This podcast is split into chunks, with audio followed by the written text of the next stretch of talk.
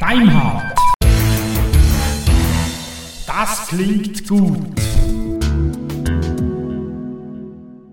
So, es ist Anfang des Monats. Herzlichen, herzlichen Glückwunsch. Ganz prima. Äh, herzlich willkommen zur Daimert Episode 29. Leider noch ohne Roman. Wir wollen heute ein wenig über ähm, Redundanz oder über plötzliche Eventualitäten im privaten Leben sprechen. Mir zum Gast gegenüber sitzt, meine Frau. Hallo Silvia. Hallo Dirk.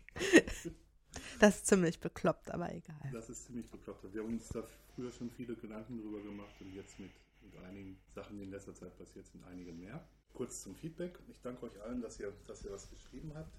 Ich danke euch allen, dass ihr, dass ihr Karten an Roman geschrieben habt.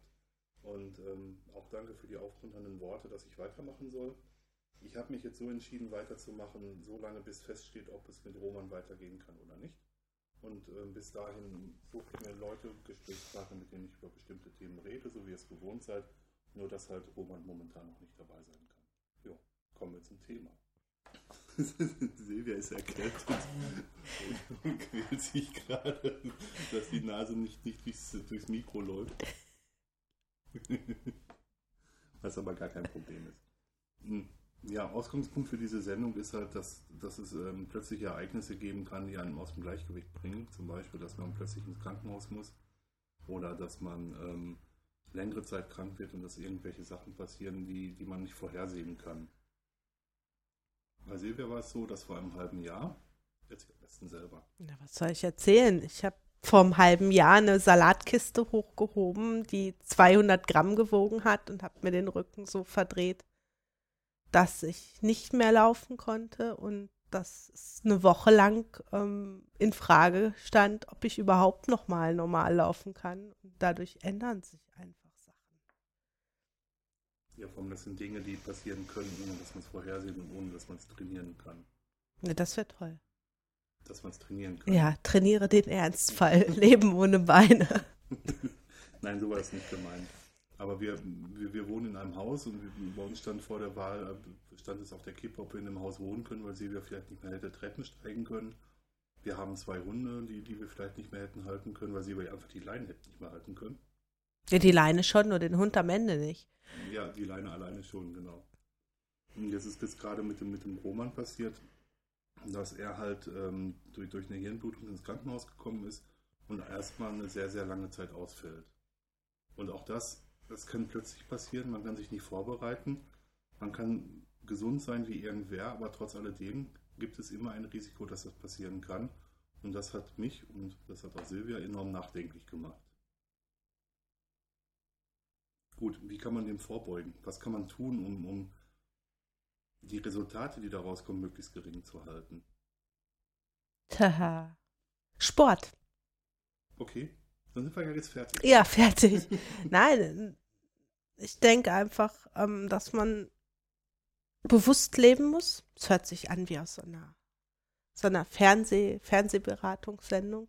Aber dass man sich darüber klar sein muss, was man macht. Also wenn ich jetzt sage, ich muss, ich muss exzessiv Motorrad fahren, ähm, dann muss ich mir klar darüber sein, was die Konsequenzen sein können. Und das gilt ja auch für, für normales Leben. Wenn ich keinen Sport treibe, ähm, ist die Gefahr groß, dass das was passiert, was, was nicht wieder hinzubiegen ist. Also nimm es bei mir, ähm, was alle gesagt haben, wenn ich nicht seit zwei Jahren ähm, Tai Chi Chuan machen würde, hätte das Ganze noch, noch schiefer gehen können, als es gegangen ist. Und ähm, ich glaube einfach, dass bewusst leben, nicht jetzt ähm, nur gesund leben, nur Sport machen, aber darüber nachdenken, was man tut, ähm, eine Grundvoraussetzung ist. Und ich glaube, dass wir es oft im Alltag nicht tun, weil es ist ja nichts.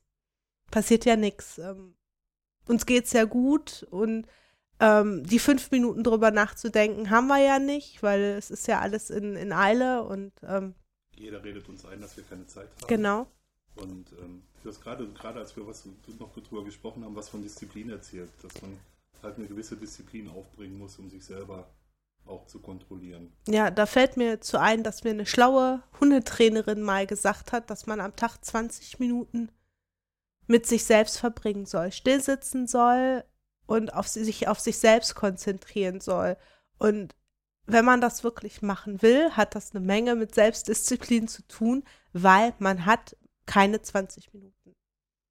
Man sagt sich, man hat keine 20 Minuten. Ja, du nimmst dir die Zeit einfach nicht und die 20 Minuten helfen wahrscheinlich schon, ähm, dem größten Unfug vorzubeugen, weil man sich einfach ähm, über sich selbst klar wird. Und in 20 Minuten ist nicht viel, aber es hilft, darüber nachzudenken, wie es einem geht, was man will, ob nicht vielleicht der Rückenschmerz doch schon fünf Tage zu lang da ist oder ob man nicht doch zu, ähm, plötzlich einen zu hohen Puls hat und es uns oder sich aufregt und es schon viel zu lange so ist und keiner nimmt sich die 20 Minuten. Aber ich kann auch in den 20 Minuten ganz viele andere tun.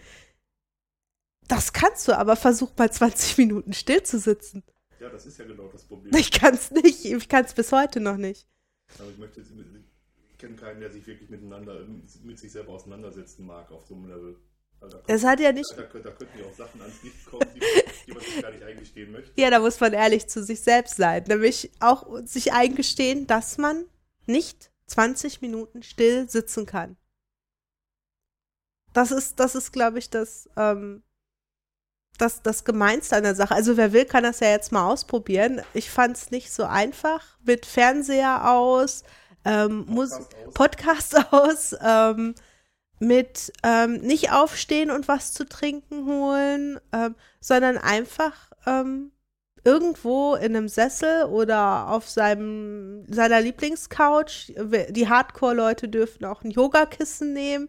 Ähm, 20 Minuten still zu sitzen, mit sich zu sitzen. Und ich finde, als Übung fürs sich Bewusstsein ist das, ist das gut. Also da kann jeder mal merken, wie es in einem so aussieht.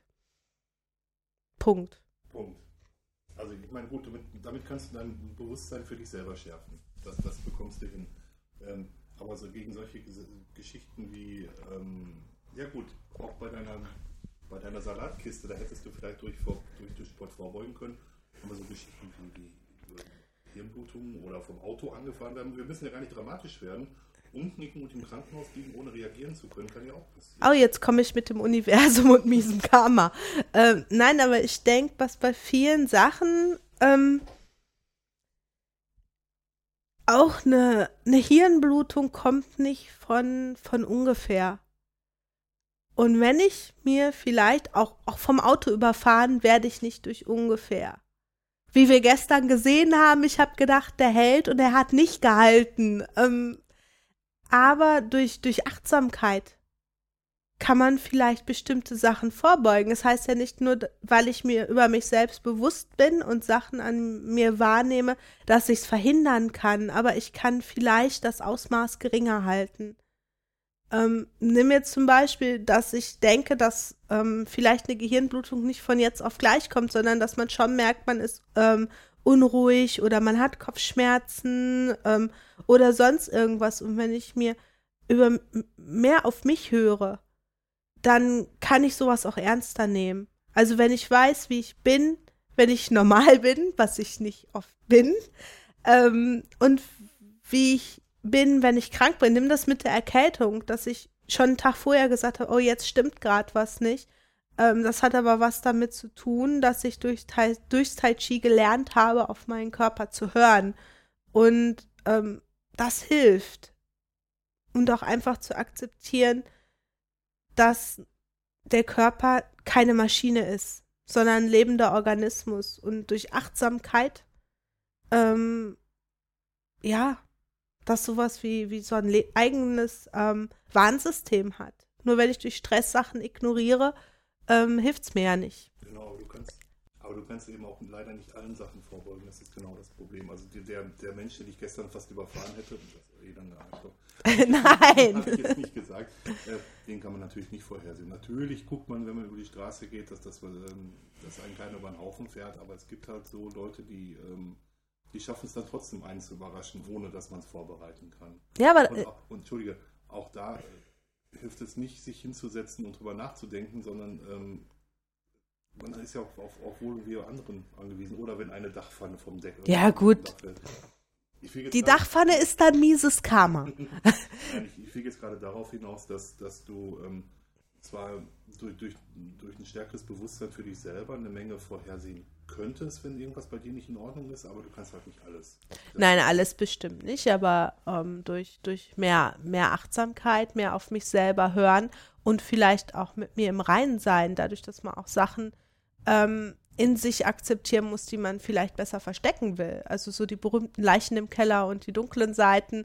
Ähm, und wenn man da unheimlich ehrlich zu sich sein muss, ähm, dann kann man vielleicht auch besser das Verhalten oder, ähm, ja, wie soll ich das sagen, Aktionen anderer Menschen voraussehen.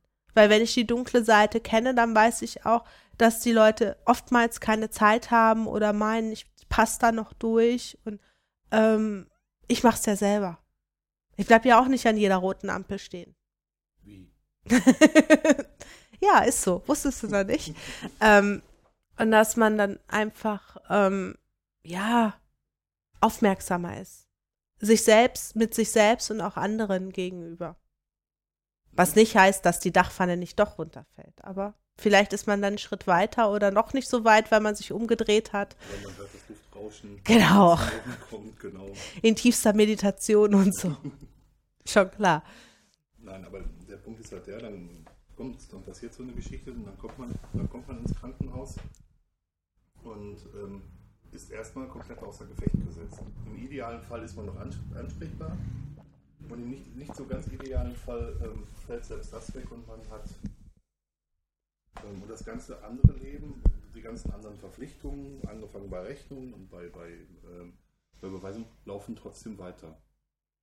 Und was tut man, um dem vorzubeugen, dass das nicht in, Des in Desaster endet? Und da haben wir bei uns beiden das so gemacht, dass, dass Silvia eine komplette Vollmacht über alles hat, was, was, was mich angeht. Ich habe eine Vollmacht über alles, was, was sie angeht. Und mein Vater, der noch viel, viel weiter weg sitzt, falls uns beiden persönlich was passiert, hat auch noch eine Vollmacht über alles, sodass da in jedem Fall jemand ist, der in unserem Sinne entscheiden kann. Mm, ja. ja, was soll ich dazu jetzt sagen? Es ist so. Ja. Was aber nicht heißt, dass ähm, das in unserem Sinne ist oder weil es nur das sein kann, was derjenige denkt, das richtig ist. Ja, natürlich. So gut wie also er gibt sein Bestes, um, um das hier auf die Reihe kriegen zu können. Genau, man kann, man kann nicht alles vorhersehen und so genau kennt mich mein Vater natürlich auch nicht mehr, äh, weil ich schon lange nicht mehr zu Hause wohne. Aber ähm, er würde in jedem Fall in unserem Sinne weitermachen und den ganzen Betrieb am Rennen halten, um es mal so zu sagen. Ähm, wo ich gerade beim Krankenhaus war, wir haben uns vor, vor 100 Jahren mal darüber unterhalten, was passiert, wenn ich ins Krankenhaus komme und Silvia wissen möchte, wie es mir geht. Das war noch bevor wir verheiratet waren. Haha, als Resultat daraus kann sich jeder denken, was passiert ist. Und da ist es halt so, dass die Krankenhäuser, die Ärzte nur berechtigt sind, Familienangehörigen oder eingetragenen Lebenspartnern Auskunft zu geben.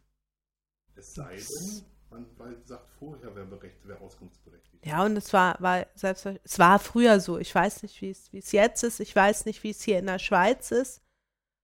Aber das, ähm, selbst wenn ich Auskunft bekommen würde als Lebenspartner, ohne eingetragenes irgendwas, ähm, habe ich noch lange nicht das Recht zu entscheiden. Das obliegt dann den Eltern oder den anderen nächsten Angehörigen. Und ich denke einfach, dass die Meinung, die der Partner in einer Beziehung kundtut, was er möchte, ganz, ganz, ganz weit weg ist in den vielen Fällen von dem, was die Eltern denken. Weil in letzter Konsequenz liegt da das Kind. Und die viele Entscheidungen, auch aus unserer Vergangenheit, was wir mitbekommen haben, ähm, sind nicht für den, der liegt, im, oder der krank ist, sondern sind ähm, dafür gemacht, dass, dass kein Verlust entsteht. Und das ist vielleicht was, worüber man sich im Klaren sein sollte und was uns dazu bringt, dass wir immer noch so eine blöde Patient Patientenverfügung ausfüllen müssen. Genau, das nimmt dem, dem Partner auch die Entscheidung ab, ähm, Entscheidungen treffen zu müssen. Ähm, Wobei ich glaube, dass, dass wenn, wenn, wenn dir was passiert, ich sowieso völlig irrational entscheiden würde in dem Moment, weil das ähm, mit viel zu viel Herz und Gefühl zu tun hat in dem Moment. Nimm, nimm das als, als deine Mutter krank war, wo ich aufgelöst von deinem Bruder angerufen wurde, was für ein Idiot der Arzt ist, weil er gefragt hat, ob sie ähm, künstlich beatmet werden darf und wiederbelebt. Dass es oft überhaupt nicht präsent ist, ähm, dass das eine Frage ist, die vorher beantwortet werden muss und das, was jeder für sich selbst entscheiden muss, ähm, was schon schwer genug ist. Ja, aber das ist schon ziemlich faszinierend, sich Gedanken zu, zum Zeitpunkt zu machen, wo man nicht denkt, äh, dass einem das passieren kann. Also, genau deswegen bin ich ja gerade so auf dem Plötzlichen rumgeritten. Es kann jederzeit etwas passieren, was, was dazu führt, dass, ähm, dass andere für eine Entscheidung, eine Entscheidung treffen müssen. Und da ist es schon ziemlich früh nötig, sich darüber Gedanken zu machen, wie man sich darauf vorbereitet oder auch sein Umfeld darauf vorbereitet. Was total schräg ist, wenn man so jung ist total schräg ist, wenn man jung ist, ja. Je du bist nicht mehr jung. Und je älter man wird, desto näher kommen die Einschläge. Also desto, desto mehr merkt man, dass, dass es Leute gibt, ähm, denen sowas, sowas schon passiert ist, von dem man denkt, dass es einem nicht selber passieren kann. Was man aber, wenn es einem passiert, mit anderen Augen sieht. Und ich, ich glaube ja, äh, also was sich bei uns einfach gezeigt hat, auch das Drumherum anders sieht was, wie weit bin ich, bin ich bereit, da noch ein, äh, noch Kompromisse zu machen? Ja, ganz genau. Und ähm, bei die Patentenverfügung ist die eine Geschichte und die andere Geschichte sind halt die Vollmachten, die wir gerade angesprochen haben, ähm, dass der normale Regelbetrieb weiterläuft. Und was ganz besonders bescheuert ist, wenn man gerade sehr jung ist, ist ein Testament zu machen. Oh ja. Mein letzter Wille. Genau, dass man sich darüber Gedanken machen muss, was mit dem, was man vielleicht ähm, hat oder was gar nicht so viel ist, was man hat, was, dann, was damit später passieren soll.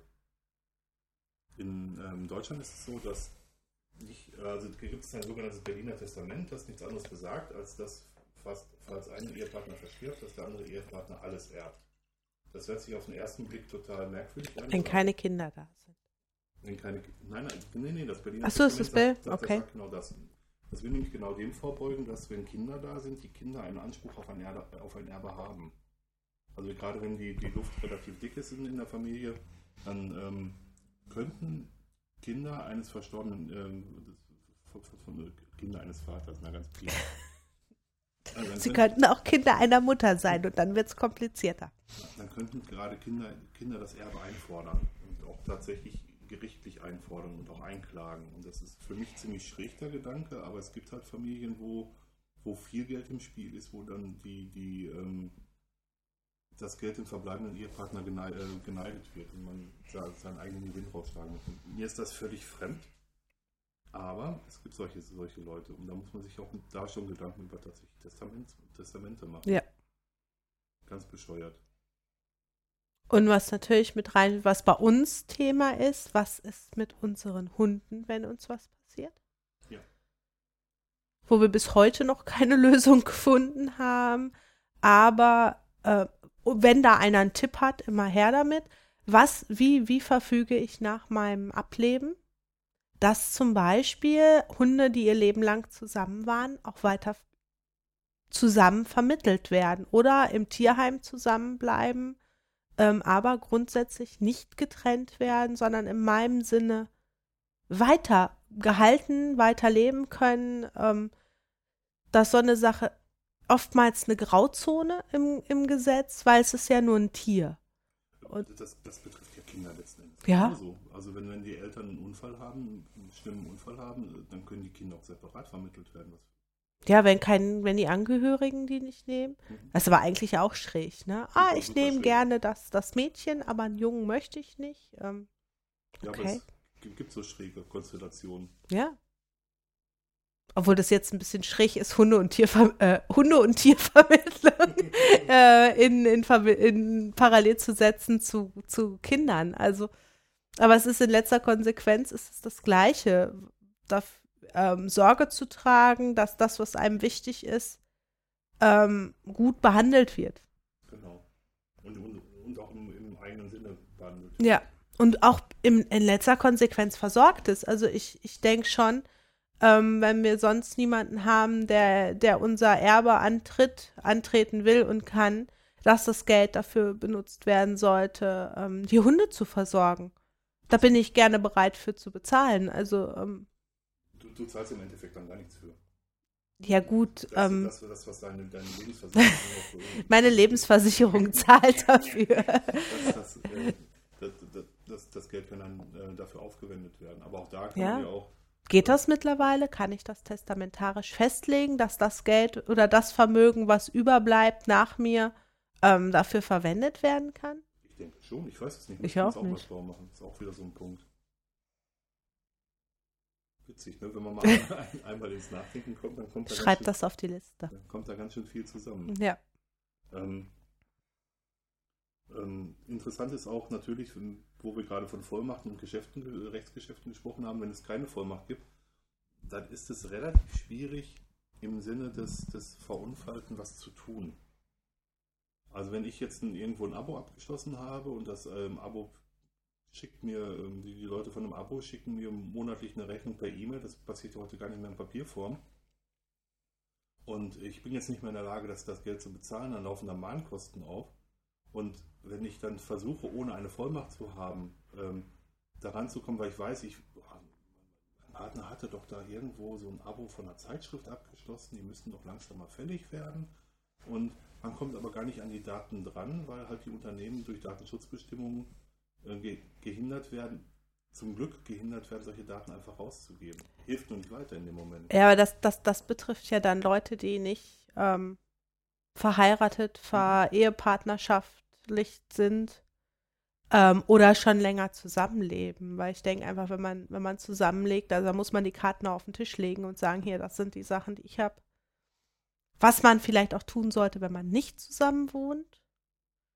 Dass man einfach, ähm, wenn man sich sicher ist, dass es das jetzt ist mit, mit dem Partner und man möchte nicht zusammenziehen, weil man ist noch nicht so lange zusammen, dass man aber ähm, Sachen auf den Tisch legt und sagt, hier, ähm, so und so sieht es bei mir aus und, und ähm, offen und ehrlich damit umgeht, dass ähm, wenn was passiert, der Partner auch eine Chance hat, für einen einzustehen und, und auch weiß, wo er nachgucken muss. Es geht ja jetzt nicht darum, dass man sich vor dem ähm, in, in jeglicher Hinsicht nackig macht, sondern dass man ähm, zum Beispiel auch sagt, ich kriege die meisten Sachen ähm, übers Online-Banking, wenn was passieren sollte, ähm, bitte, ich habe da und da alle Sachen hinterlegt, ähm, dass du auf die Konten zugreifen kannst oder so. Das hat was mit Vertrauen zu tun, aber wenn man das nicht hat, dann braucht man, kann man sich die Beziehung eh schenken. Ja, gut, aber Ab einem gewissen Klar, wenn Zeitpunkt. man gerade frisch in einer Beziehung ist, macht man das natürlich nicht sofort, indem man sagt, Nein. hier, ist der Zugriff auf mein Konto. D- Da macht man das geschickter, Schatz. Da öffnet man die Post des anderen, um zu gucken, was Sache ist. Nein, aber das, das, wenn, wenn die Eltern noch leben, können da die Eltern natürlich ähm, eine Vollmacht übernehmen, dass die zumindest wissen, wo sie nachgucken müssen.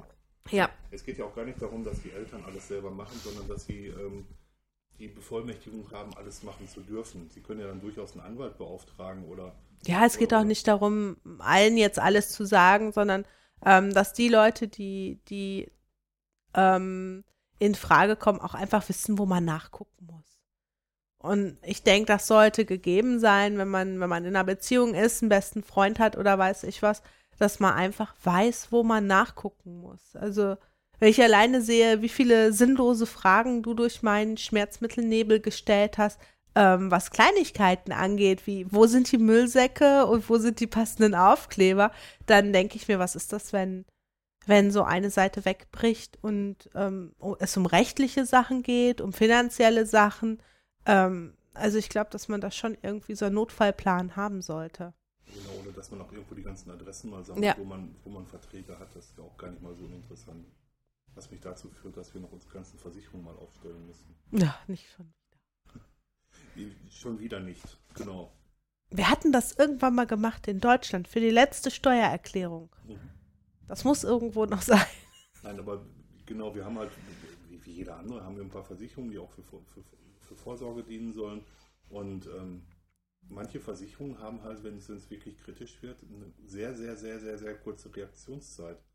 Es gibt, es gibt Lebensversicherungen, in denen man sich, äh, bei denen man sich innerhalb von 48 Stunden nach dem Tod melden muss, sonst werden die nicht zuteilungsfähig. Ja, das, was, was mich dazu bringt, dass ähm, es auf ganz vielen Seiten von Beerdigungsinstituten etc. pp. so einen, so einen Notfallplan gibt, Mhm. den man sich ausdrucken kann, den man vielleicht irgendwo hinpacken sollte. Ähm, Gerade für Deutschland, also ich kenne es nur für Deutschland, ich glaube für die Schweiz gibt es das auch, ähm, was das Prozedere ist, damit man in diesem ganzen Gefühlschaos auch einfach den, den Überblick nicht verliert oder dass man Freunden sagen kann, hier bitte, das ist die Liste, könnt ihr die für mich abarbeiten, sei es vor Beschaffung des Totenscheins ähm, und dem fristgerechten Einreichen von eben diesen bei, bei sämtlichen ähm, Institutionen, Versicherungen und weiß ich was. Also es ist nicht so, ähm, dass man da erstmal drei Tage Zeit hat, um ähm, darüber nachzudenken, was man jetzt macht, sondern dass es eigentlich mit Eintritt des Todes ähm, losgeht. Ab da läuft die Zeit und ähm, das ist ziemlich erschreckend. Also wenn man das einmal so gesehen hat, wie viel Zeit man für die ganzen Sachen hat, finde ich das sehr unmenschlich und, und sehr gefühllos. Wenn man dann sieht, ja, da hat man 36 Stunden, da hat man 72 Stunden. Ähm, was, wie viel, was ist Zeit danach? Das ist, ähm, Ja, das ist sehr, sehr schwierig. ja. Mir hat mir irgendwer gesagt, der größte Freundschaftsdienst ist der, dass in solchen Situationen, in solchen Situationen die ganzen Behörden, behördlichen Angelegenheiten den Trauenden abzunehmen. Ja. Und was, was vielleicht auch einfach eine Sache ist, man muss den Teufel nicht an die Wand malen, aber vielleicht ist es sehr, sehr sinnvoll, sich so eine Liste mal anzugucken und zu gucken, was kann ich, kann ich schon vorbereiten. Sei es, dass ein Patiententestament verfügbar ist, dass man den Leuten auch erzählt, man hat ein Patiententestament. Also, dass man jetzt nicht heimlich zu Hause sitzt und das ausfüllt und hofft, dass schon irgendjemand auf die Idee kommen wird, das zu, zu, ähm, zu finden. Ich denke, solche Sachen kann man auch auf den Organspendeausweis schreiben. Den habt ihr doch, oder? ähm, den kann man übrigens auch überall ähm, bei öffentlichen Stellen beziehen und ausfüllen. Schadet nicht. Ähm, und dass man das zum Beispiel da mit einem Aufkleber vermerken kann. Ich weiß gar nicht, ob die neuen mittlerweile so ein, so ein Kreuz, so, äh, so ein Feld zum Ankreuzen haben, aber dass ich vielleicht dann eine Mappe zu Hause habe, ähm, wo viele Sachen einfach schon zusammen sind, wo Kopien von den Versicherungen sind oder es reicht ja auch das alte Schreiben. Man muss ja nicht das aktuelle reintun, sondern wo die Versicherungspolice ist, Wo die Nummer die steht. Nummer steht, ähm, wo Unterlagen sind, die derjenige, der sich hinterher damit auseinandersetzen muss, braucht und auch gar nicht weiß, wo er sie suchen soll und was ja noch mit, mit reinsteht, auch vielleicht gar nicht ähm, suchen will, weil ähm, uns beigebracht worden ist, dass man solche Sachen einfach nicht anfasst. Also ich hätte ein immenses Problem damit, bei einem Freund, Bekannten, Familienangehörigen ähm, ins Büro zu steppen und die Sachen durchzusuchen. Also das, das hat was mit, weiß ich nicht, das ist Intimität, die, die man nicht will, die man nicht gelernt hat und ähm, wo man auch Vorbehalte hat. Und dann wäre ich schon dankbar, wenn ich irgendwie Ordner durchsuche und da steht was irgendwie im Todesfall und da sind alle Sachen drin oder zumindest der, der Hinweis, wo ich was finde. Oder wenn man es beim Anwalt hinterlegt Ja. in einem Schließfach und jemand eine Vollmacht darauf gibt, das, die Möglichkeiten gehen ja auch. Ja. Ja. Sehe ich, sehe ich ganz genauso. Und es muss ja nicht wirklich das, das ähm, ist aber ein bisschen den Teufel an die Wand gemalt, dadurch, dass wir von, vom Todesfall geredet haben. Aber es muss ja nicht unbedingt ein Todesfall sein. Es kann ja nur wirklich sein, dass man durch eine längerwierende Krankheit mal im Koma liegt und länger Zeit, äh, längerfristig außer Gefecht gesetzt ist oder dass Also, etwas anderes passiert. Es muss ja nicht mal, nicht mal jetzt Koma oder weiß ich was sein. Es reicht ja schon, dass du Fristen hast, um Unfälle bei Unfallversicherungen zu melden. Ähm, und wenn ich mir überlege, dass ich erstmal suchen muss, dann sollte man doch vielleicht ähm, die halbe Stunde oder die Stunde an einem Sonntag aufwenden und mal sagen, jetzt machen wir mal alles fertig. Ähm, welche Unterlagen gehören wohin? Was ist im Fall von einem Unfall? Habe ich ein Patiententestament? Habe ich einen Organspendeausweis? Blutspendeausweis? Auch noch so eine Sache. Dann geht es auch ein bisschen schneller in der Notaufnahme. Ähm, die kreuzen dann nur noch die Proben, ja. die in Frage kommen. Als erstes oder die kreuzen die als erstes. Genau. Und ähm, dass man einfach sagen kann, selbst wenn man noch, äh, es reicht ein Beinbruch, ein Beckenbruch, dass ich sagen kann, geh bitte nach Hause, da und da ist ein, weiß ich was, lila getupfter Ordner. Ähm, da sind alle Unterlagen drin, da steht die Ad Telefonnummer vom Arbeitgeber, ähm, die Telefonnummer meiner Eltern, meiner Angehörigen.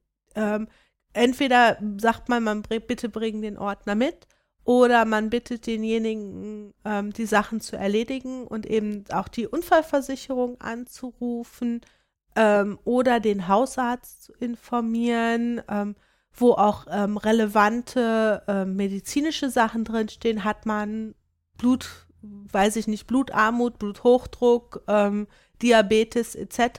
Ähm, genau, dass man einfach sagen kann, kannst du das bitte holen, das ist jetzt wichtig. Ähm, weil ich glaube einfach, wenn man im Krankenhaus ist, in der Notaufnahme, du erinnerst dich an die wichtigsten Sachen und dann ist es das.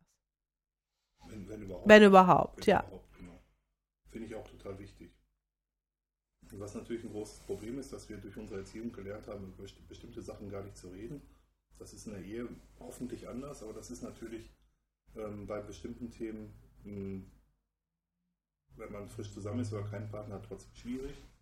Und wenn es wirklich hart kommt, dann bekommen die Leute, die hinterher dafür sorgen, dass der Betrieb am Rennen gehalten wird, eh alles mit. Und deswegen ist es für unsere Begriffe einfach falsch, da so Geheimniskrämer zu sein und alles für sich zu behalten.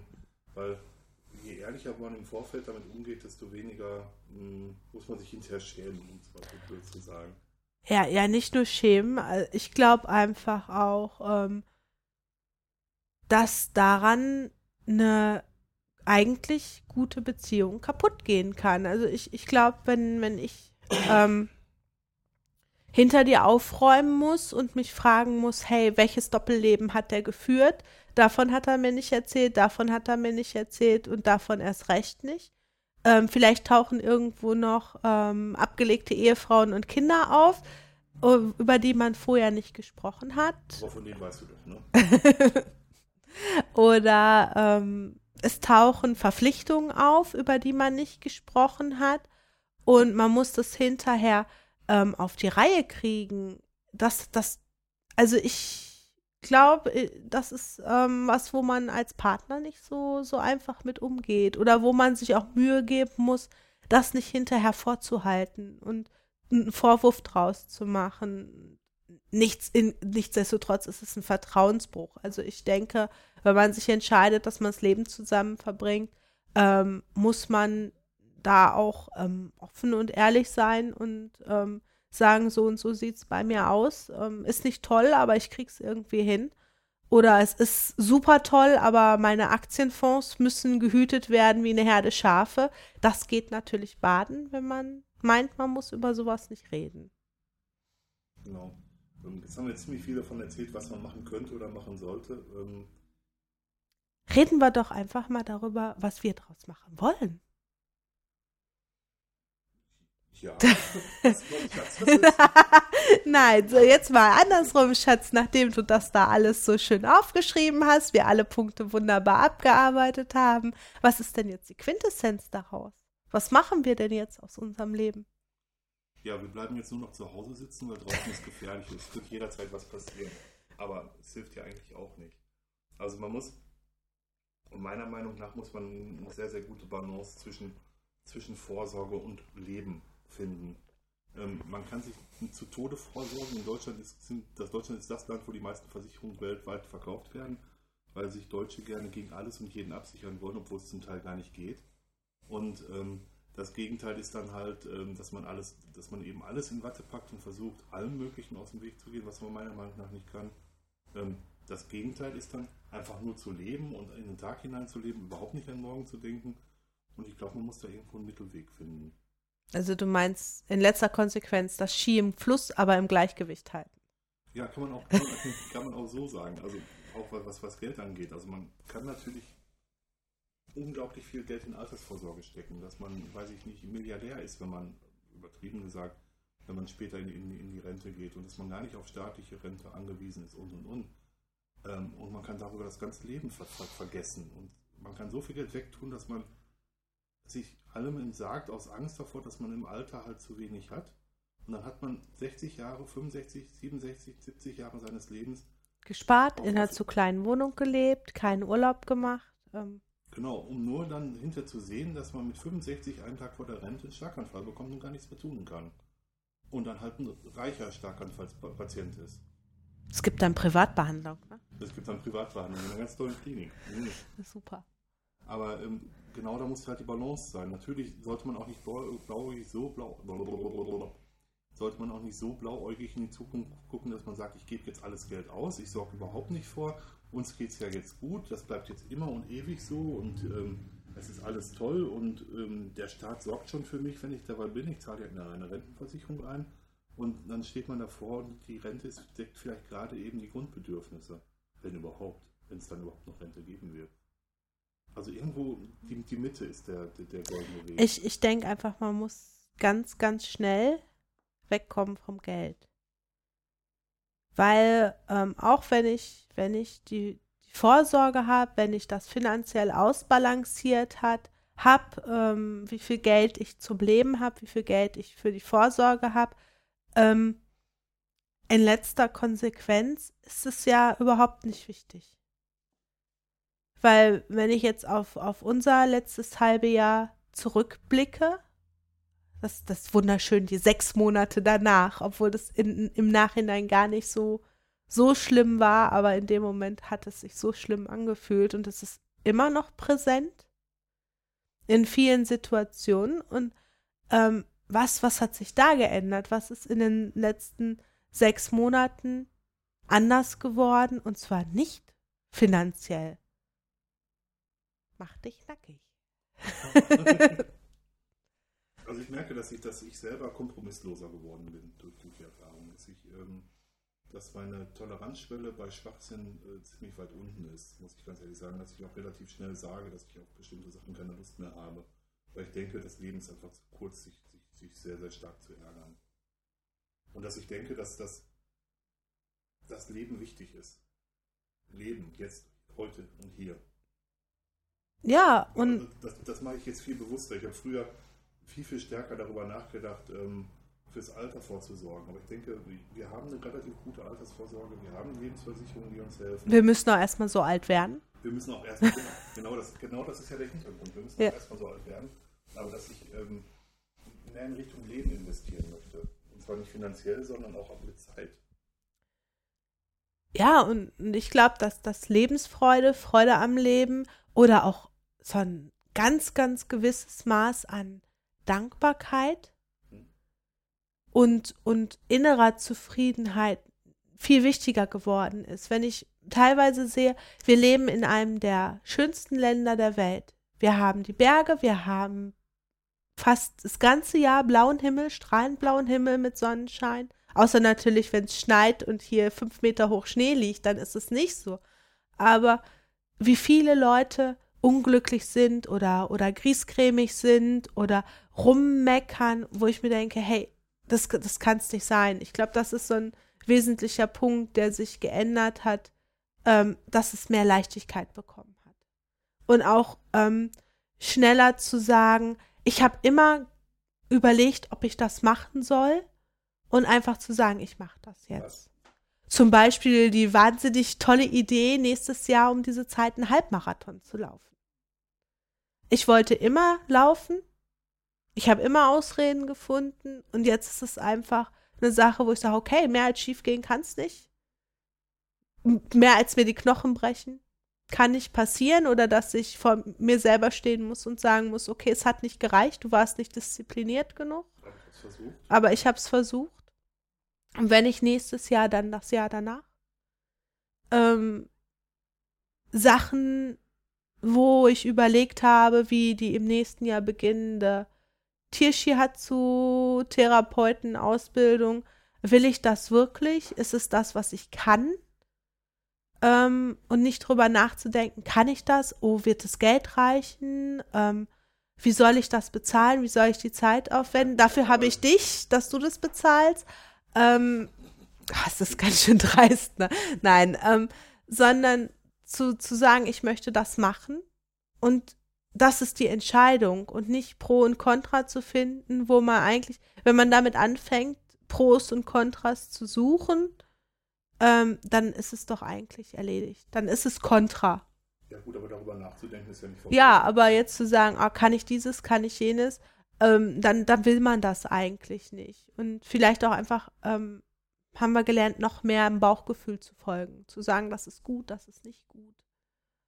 Wir haben uns hier auch zusammen mit Roman schon mal über Lebensziele unterhalten und haben darüber gesprochen, dass ein Lebensziel nicht ist, ähm, Geld auf den Haufen zu werfen. Aber also Sinn ist, Sinn des Ganzen ist es sicherlich ein erfülltes Leben zu haben. Und ähm, erfülltes Leben hat nur relativ wenig mit Geld zu tun. Ein erfülltes Leben hat auch damit zu tun, ähm, Zeit so sinnvoll einzusetzen, dass man hinterher sagt, ich habe hab hab eine schöne Zeit erlebt, um es mal so zusammenzufassen. Ähm, ich merke, dass in dieser Gesellschaft immer mehr gehetzt wird und dass, dass viele Leute sagen, ich habe keine Zeit. Das heißt eigentlich nur, sie wollen sich die Zeit für etwas Bestimmtes nicht nehmen, weil Zeit haben wir alle. Oder wollen sich mit der Sache nicht auseinandersetzen. Auch das. Auch das. Und ähm, das Leben ist viel zu wichtig und viel zu schön, um es zu vergeuden. Um es auch mit Schwachsinn zu vergeuden. Finde ich. Ja. Ist so.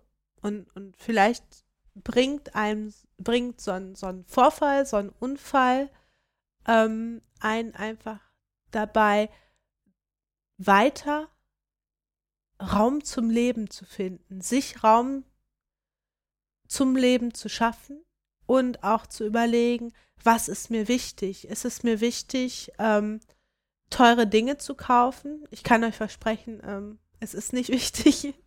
Das ist das Letzte, woran man, worüber man nachdenkt. Das ist ähm, nervtötend, wenn man Dinge kaufen muss, weil das wieder was ist, was man mit sich rumträgt.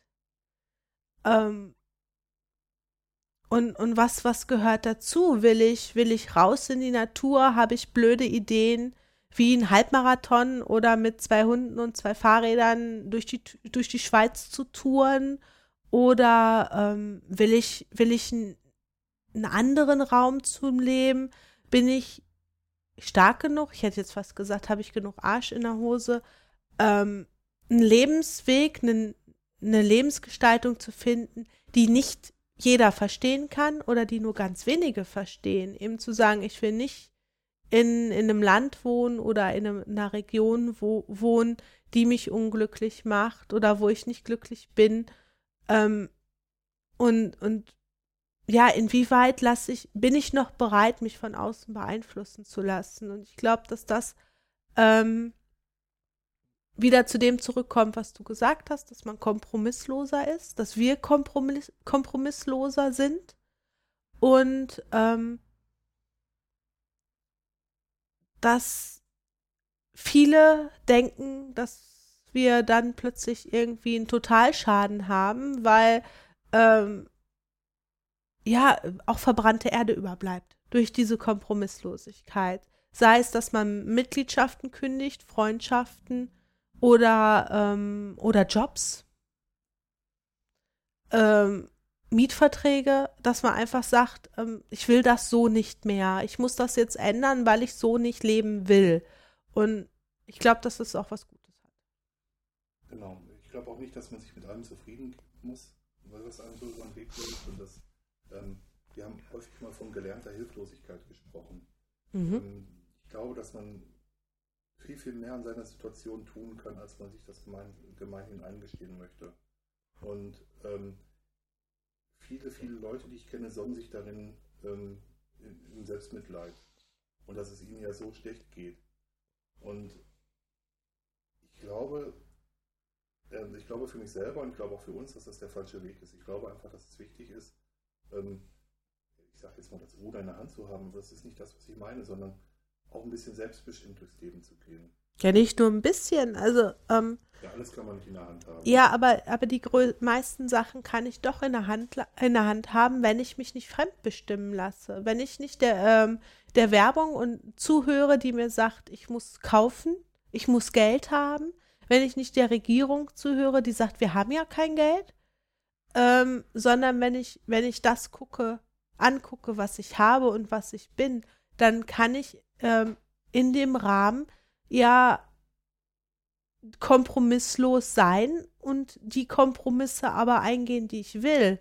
Und die, die Frage ist ja, wir haben selber darüber dis diskutiert, ähm, was, was, was Gewicht, welche Gewichtung ist ähm, wichtiger, genügend Geld zu haben, um Vorsorge treffen zu können, um ein gutes Leben zu führen, um wirklich sehr ähm, ja, finanziell orientiertes Leben zu führen oder vielleicht weniger Geld zu haben und ähm, ein sozial reicheres Leben zu führen. Also es, das sind ja Sachen, ähm, über die muss man sich Gedanken machen. Es gibt bestimmt Leute, die ihr Lebensglück darin sehen, Geld zu horten. Und dann sollen die das bitte machen, aber ähm, vielleicht den, den Nachbar nicht so ganz vergessen.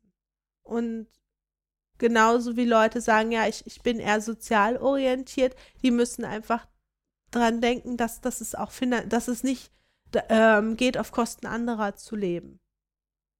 Und es kommt ja auch immer wieder dahin zurück, egal welches Extrem, äh, ab einem gewissen Punkt lebt man auf Kosten anderer. Und ähm, das muss in Balance gehalten werden. Und da muss sich jeder selber im Klaren sein, wie er es machen will.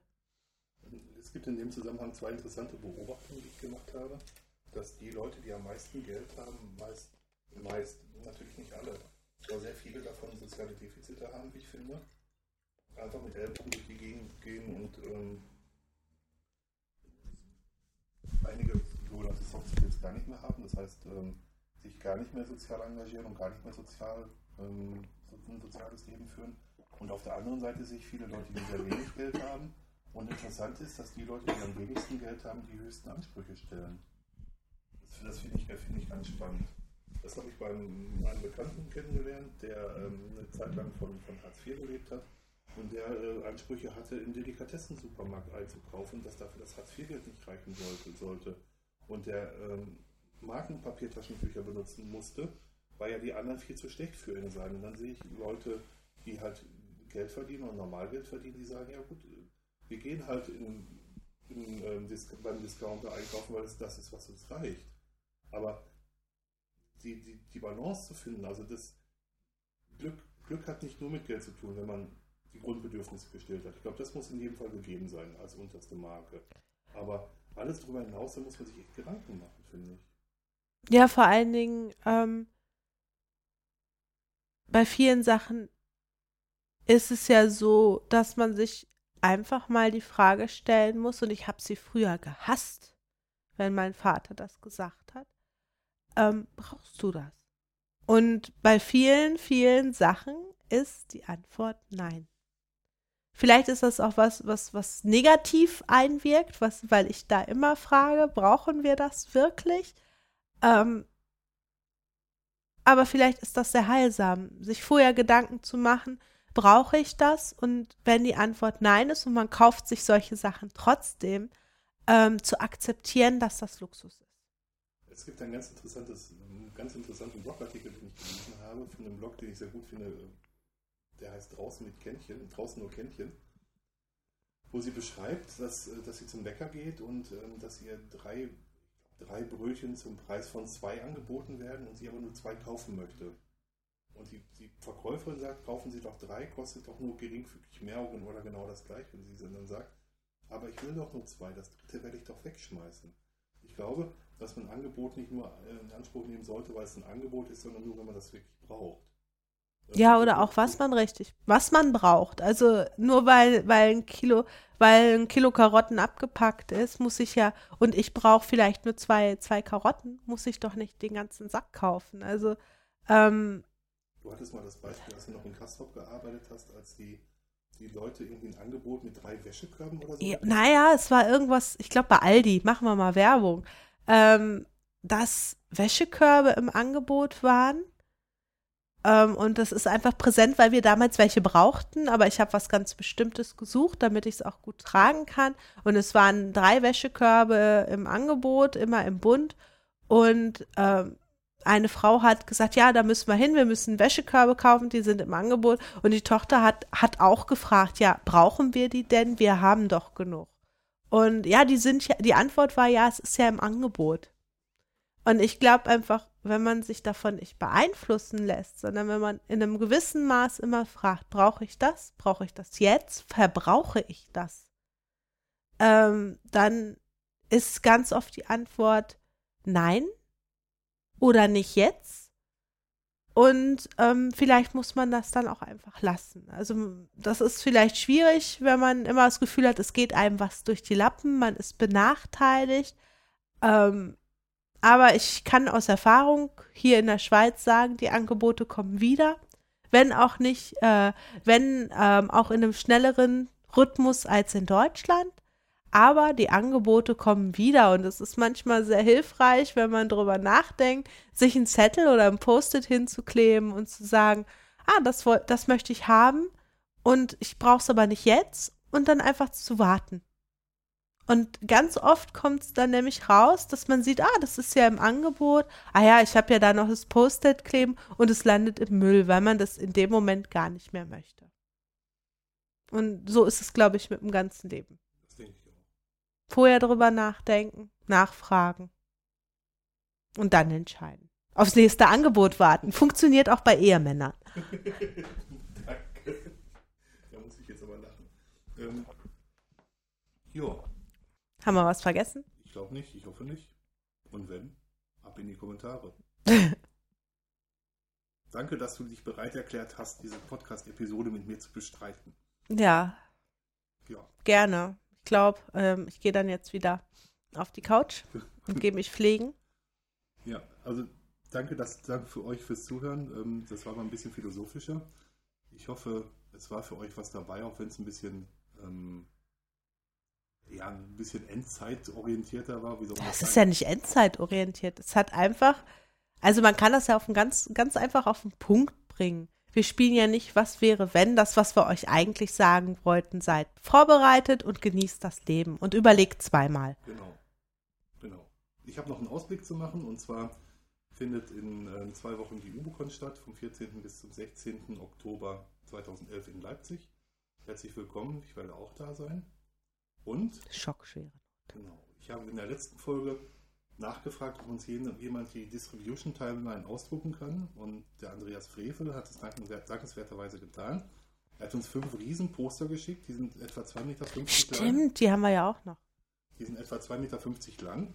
Also Leute, die in Platzhäusern oder Bauernhäusern wohnen, wo die Deckenhöhe unter zwei Meter ist, schade. Ein Poster bekommt Roman, ein Poster behalten wir und drei verlosen wir. Und dazu müssen wir uns jetzt gerade schnell eine Quizfrage machen. Nein, ähm, Quizfrage. Ich, ich wäre interessiert daran, was, ähm, ich weiß nicht, wer, fangen wir von hinten rum an. Jeder kennt die Sendung Made von MTV. Finde ich nicht jeder. Es ist eine Sendung, wo Teenager sind, die wirre Ideen haben, eben auch wie ich, zum Marathonläufer zu werden, Popstar, ähm, weiß ich nicht, beliebt, berühmt. Ähm, und die kriegen so einen Mate-Coach, der ihnen hilft, das Ziel in einer bestimmten Zeit zu erreichen. Gibt es mittlerweile auch irgendwie als Diät-Mate-Sache, wo man dann abnehmen kann in ein, drei Monaten oder so. Mich würde mal interessieren, mh, mm, was ihr machen würdet, wenn ihr jemanden hättet, der euch dahin bringt. Also, wenn ihr einen Mate Coach hättet, was, was wollt ihr machen? Und unter den drei ehrlichsten Antworten, kann man das sagen, unter allen Antworten ähm, verlosen wir halt die, die Dings. Ich möchte, will nichts Außergewöhnliches, aber eine ehrliche Antwort. Das ist eine schöne Idee, das machen wir. Und wir werden die im Blog zur nächsten Episode verkünden. Das heißt, ihr habt jetzt genau einen Monat Zeit, euch Gedanken zu machen und in die Kommentare zu schreiben. Das ist schön. Ja. Idee. Und ruhig, schön ehrlich, nicht so was, ich will Popstar werden oder ich will mal zu Dieter Bohlen bei das Supertalent. Das ist ganz einfach, da muss man nur zum Casting gehen. Der Schmerzfaktor entscheidet. äh, sondern wirklich ernste, also wirklich Sachen, die euch am Herzen liegen. Also setzt euch 20 Minuten hin, denkt mal über euch selbst nach, beweist Selbstdisziplin und überlegt euch, für was ihr einen Mate Coach braucht. Okay, danke fürs Zuhören. Ja, danke, dass ihr mich ertragen habt. Und bis zum nächsten Mal. Tschüss. Tschüss.